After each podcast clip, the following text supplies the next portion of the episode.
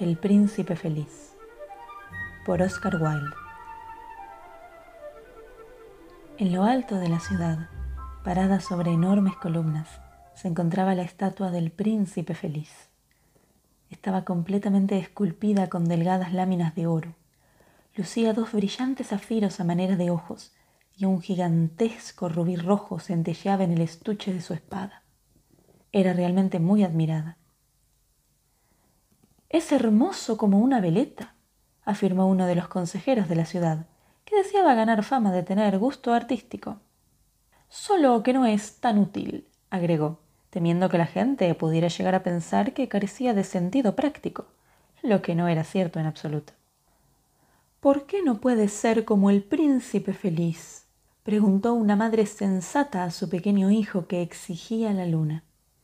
El príncipe feliz jamás sueña con exigir nada. Me hace feliz que haya alguien en el mundo que sea lo suficientemente feliz, murmuró un hombre desilusionado mientras contemplaba la maravillosa estatua. Parece un ángel, dijeron los niños catequistas al salir de la catedral, vestidos con sus capas escarlata claro y sus prolijos delantales blancos. ¿Cómo lo saben? Preguntó el profesor de matemáticas. Jamás han visto uno. Sí, lo hemos hecho, en sueños, contestaron los niños. Y el profesor de matemáticas frunció el ceño y se mostró enojado, pues no aprobaba que los niños soñaran. Una noche voló sobre la ciudad una pequeña golondrina. Sus amigas habían partido hacia Egipto seis semanas antes, pero ella se quedó atrás, pues se había enamorado del más hermoso de los juncos se habían conocido a principios de la primavera, cuando ella volaba por el río detrás de una enorme polilla amarilla, y había quedado tan prendada de su delgado talle que se había detenido a hablar con él. ¿Puedo amarte? dijo la golondrina, quien parecía querer ir de inmediato al punto, y el junco le hizo una leve reverencia. Entonces ella voló y voló a su alrededor, rozando el agua con sus alas y produciendo plateadas ondas. Este era su cortejo y se prolongó durante todo el verano. Es una pasión ridícula, trinaron las demás golondrinas. No tiene dinero ni demasiadas relaciones. Y en realidad el río estaba bastante lleno de juncos. Luego, al llegar el otoño, todas se fueron. Luego de que se fueran, se sintió sola y comenzó a cansarse de su caballero. No tiene conversación, dijo, y me temo que es un coqueto, pues está siempre cortejando con el viento. Y ciertamente, cada vez que soplaba el viento, el junco le hacía las más graciosas cortesías. Admito que es doméstico, continuó, pero adoro viajar, y mi esposo en consecuencia debe también adorar viajar. ¿Partirás conmigo? le dijo finalmente, pero el junco sacudió la cabeza. Estaba atado a su hogar. Me has estado engañando, exclamó. Salgo hacia las pirámides. Adiós. Y voló. Voló durante todo el día y hacia la noche llegó a la ciudad. ¿Dónde me instalaré? dijo. Espero que la ciudad haya hecho sus preparativos. Entonces vio la estatua en la alta columna. Me colocaré allí, exclamó. Es un buen lugar, con mucho aire fresco. Así que aterrizó justo entre los pies del príncipe feliz. Tengo un dormitorio de oro, se dijo quedamente mientras miraba a su alrededor y se preparaba a irse a dormir.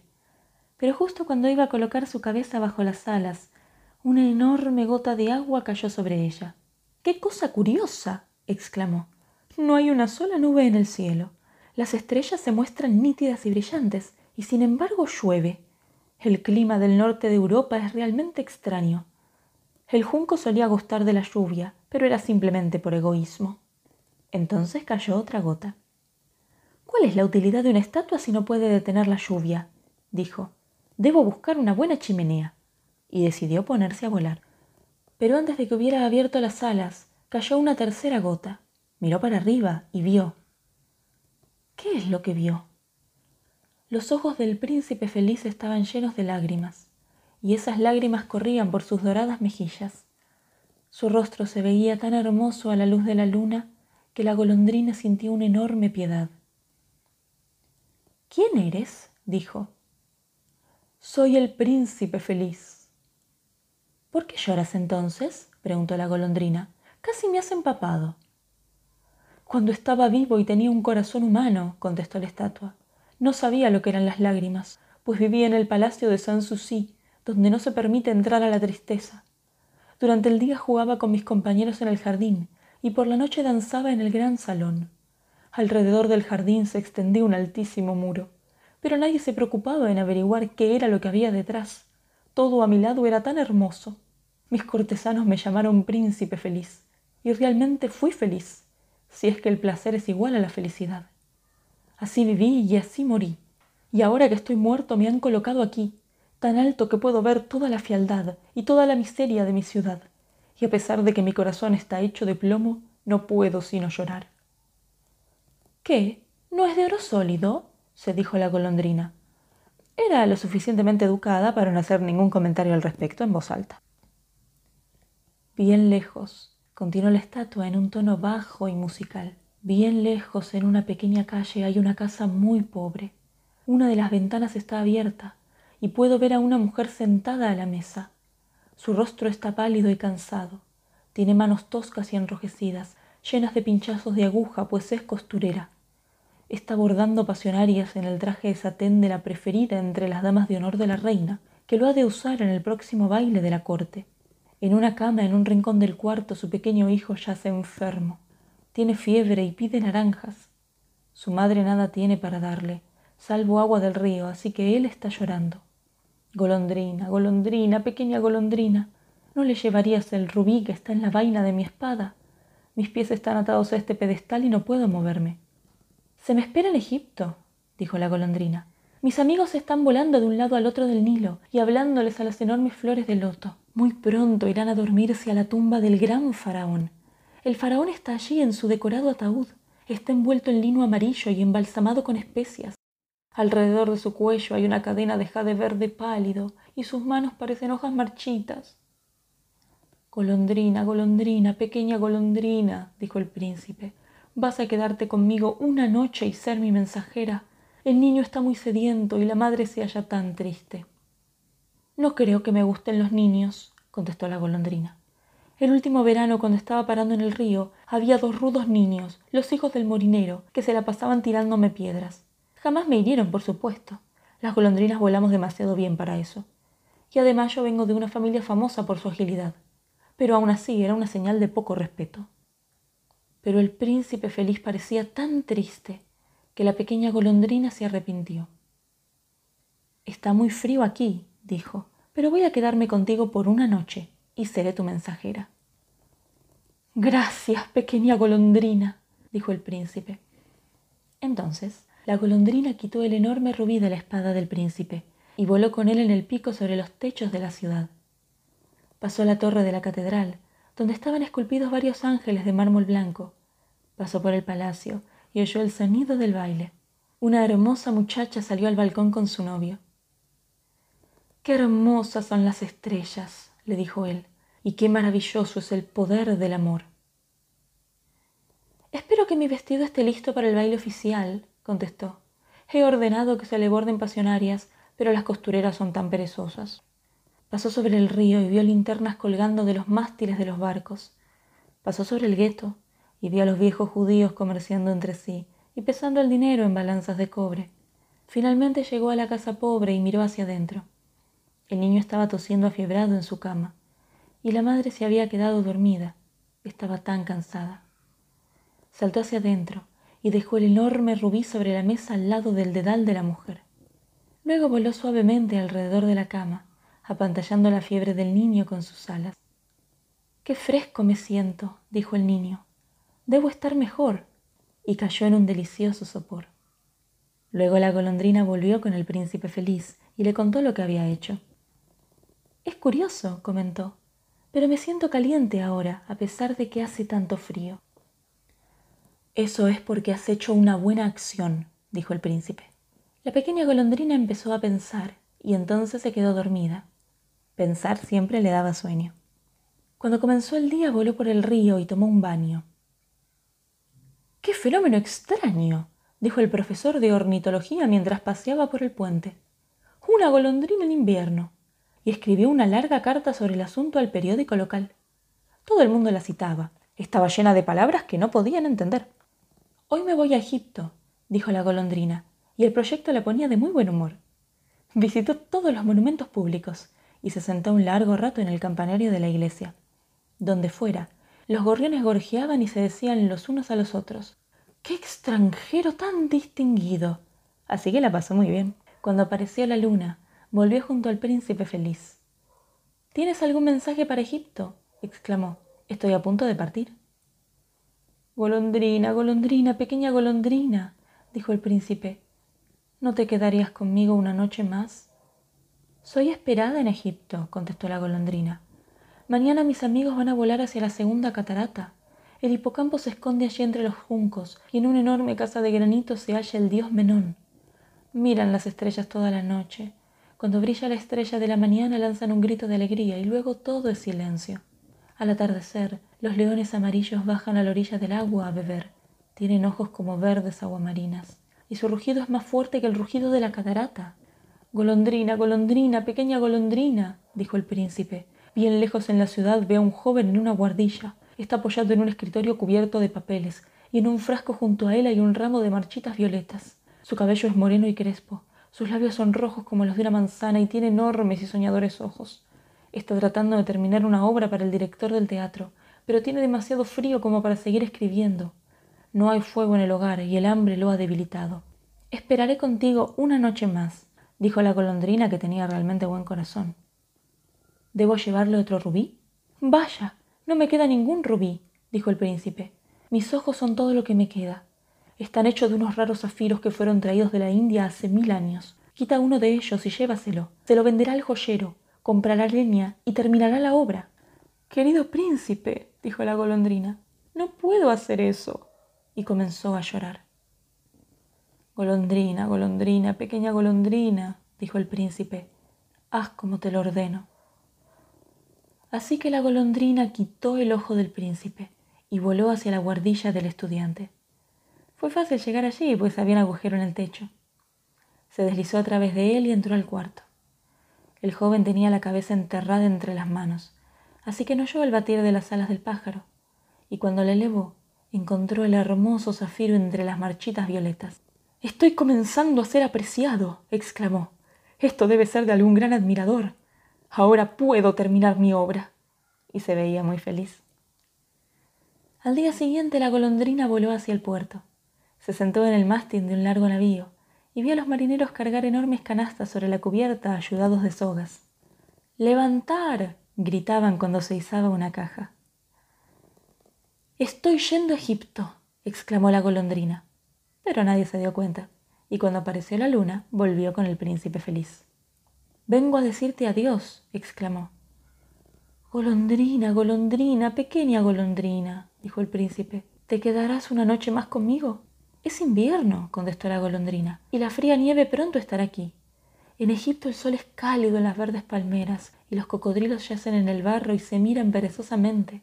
Mis compañeros están construyendo un nido en el templo de Baalbek, y las palomas blancas y rosadas los miran y se arrullan las unas a las otras. Querido príncipe, debo dejarte, pero jamás te olvidaré. Y la próxima primavera te traeré dos hermosas joyas en lugar de aquellas que has regalado. El rubí será más rojo que una rosa roja, y el zafiro será más azul que el enorme océano. En aquella esquina, dijo el príncipe feliz, hay una pequeña fosforerita. Ha dejado que sus fósforos caigan en la cuneta y están todos arruinados. Su padre la castigará si no lleva algún dinero a casa y está llorando. No tiene ni zapatos ni medias, y su pequeña cabeza está descubierta. Quita mi otro ojo, llévaselo, y su padre no la castigará. Me quedaré una noche más, dijo la golondrina, pero no puedo quitarte el ojo, te quedarás ciego. Golondrina, golondrina, pequeña golondrina, dijo el príncipe, haz como te ordeno. Así que quitó el otro ojo del príncipe y partió con él. Voló sobre la fosforera y deslizó la joya en la palma de su mano. ¡Qué hermoso trozo de vidrio! exclamó la pequeña niña y se fue riendo a casa. Entonces la golondrina volvió con el príncipe. Estás ciego ahora, dijo así que me quedaré contigo para siempre. No, pequeña golondrina, dijo el pobre príncipe, debes irte a Egipto. Me quedaré contigo para siempre, dijo la golondrina y se durmió a los pies del príncipe. Durante todo el día siguiente estuvo posada en el hombro del príncipe y le contó historias de lo que había visto en tierras extrañas. Le contó de los flamencos rosados que aparecen en largas filas en los bancos del Nilo y cazan peces dorados con sus picos, de la esfinge, que es tan vieja como el mismo mundo, que vive en el desierto y lo sabe todo, de los mercaderes que caminan lentamente al lado de sus camellos y que lucen adornos de ámbar en los brazos, del rey de las montañas de la luna, que es negro como el ébano y adora un enorme cristal, de la gran serpiente verde que duerme en una palmera y que tiene veinte sacerdotes para alimentarla con pasteles de miel, y de los pigmeos, que navegan en un enorme lago sobre grandes hojas planas y que están permanentemente en guerra con las mariposas. Querida pequeña golondrina, dijo el príncipe, me hablas de cosas maravillosas, pero lo más maravilloso de todo es el sufrimiento de los hombres y las mujeres. No hay misterio más grande que la miseria. Vuela sobre mi ciudad, pequeña golondrina, y cuéntame lo que ves allí. Así la golondrina voló sobre la gran ciudad, y vio a los ricos que eran felices en sus hermosas casas, mientras los mendigos seguían sentados a sus puertas. Voló por oscuras sendas y vio blancos rostros de chicos hambrientos que miraban indiferentes las negras calles. Bajo el arco de un puente, dos pequeños niños yacían uno en los brazos del otro, tratando de darse calor. ¡Qué hambrientos estamos! decían. No deben permanecer aquí, gritó el sereno y salieron a caminar bajo la lluvia. Luego voló y le contó al príncipe lo que había visto. Estoy cubierto de rico oro, dijo el príncipe. Debes sacarlo lámina por lámina y dárselo a mis pobres. Los vivos siempre creen que el oro los hará felices. Lámina tras lámina del rico oro sacó la golondrina, hasta que el príncipe feliz quedó triste y gris. Lámina tras lámina del rico oro fue llevado a los pobres. Los rostros de los niños se volvieron rosados, y reían y jugaban por las calles. Tenemos pan ahora, gritaban. Luego llegó la nieve, y tras la nieve llegó la helada. Las calles parecían como de plata, tan brillantes y relucientes estaban. Largos carámbanos como dagas de cristal colgaban de los aleros de las casas. Todo el mundo salía vestido con pieles, y los pequeños niños lucían gorras escarlatas y patinaban en el hielo. La pobre pequeña golondrina sentía cada vez más y más frío, pero no habría de abandonar al príncipe, tanto lo amaba. Recogía migas de la puerta del panadero cuando el panadero no miraba y trataba de calentarse agitando las alas. Pero finalmente se dio cuenta de que se estaba muriendo. Tuvo la fuerza suficiente como para volar hasta el hombro del príncipe una vez más. Adiós, querido príncipe, murmuró. ¿Me dejarás que te bese la mano? Me alegro de que finalmente te vayas a Egipto, pequeña golondrina, dijo el príncipe. Te has quedado demasiado tiempo pero debes besarme en los labios, pues te amo. No es a Egipto a donde voy, dijo la golondrina. Voy a la casa de la muerte. La muerte es la hermana del sueño, ¿no es así? Besó al príncipe feliz en los labios y cayó muerta a sus pies. En ese momento, un curioso ruido sonó dentro de la estatua, como si algo se hubiera roto.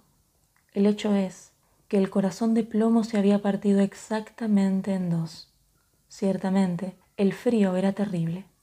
A la mañana siguiente, muy temprano, el alcalde iba caminando por la plaza en compañía de los consejeros de la ciudad. Cuando pasaron frente a la columna, miraron hacia arriba a la estatua. Dios santo. Qué andrajoso luce el príncipe, dijo. Realmente, qué andrajoso, exclamaron los consejeros de la ciudad, que siempre estaban de acuerdo con el alcalde, y fueron a verlo.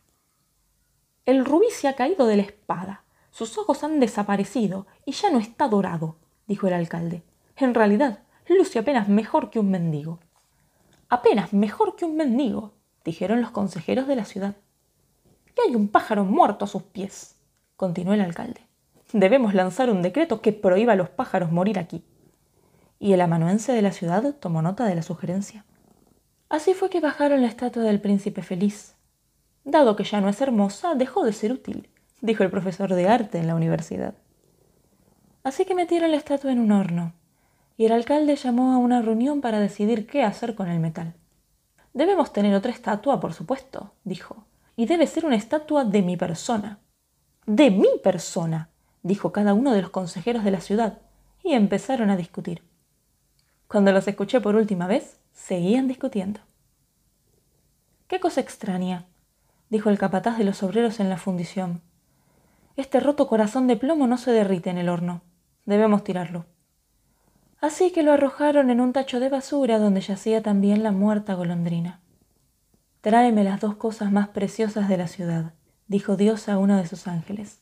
Y el ángel le trajo el corazón de plomo y el pájaro muerto. Has elegido correctamente, dijo Dios, pues en mi jardín del paraíso este pájaro cantará para siempre, y en mi ciudad de oro el príncipe feliz me honrará. ¿Qué les ha parecido? Recuerden que pueden escribirme sus opiniones y comentarios a castellanoaudiolibros.com. Muchas gracias a todos los mecenas de este proyecto, link en la descripción. Un saludo y hasta la próxima historia.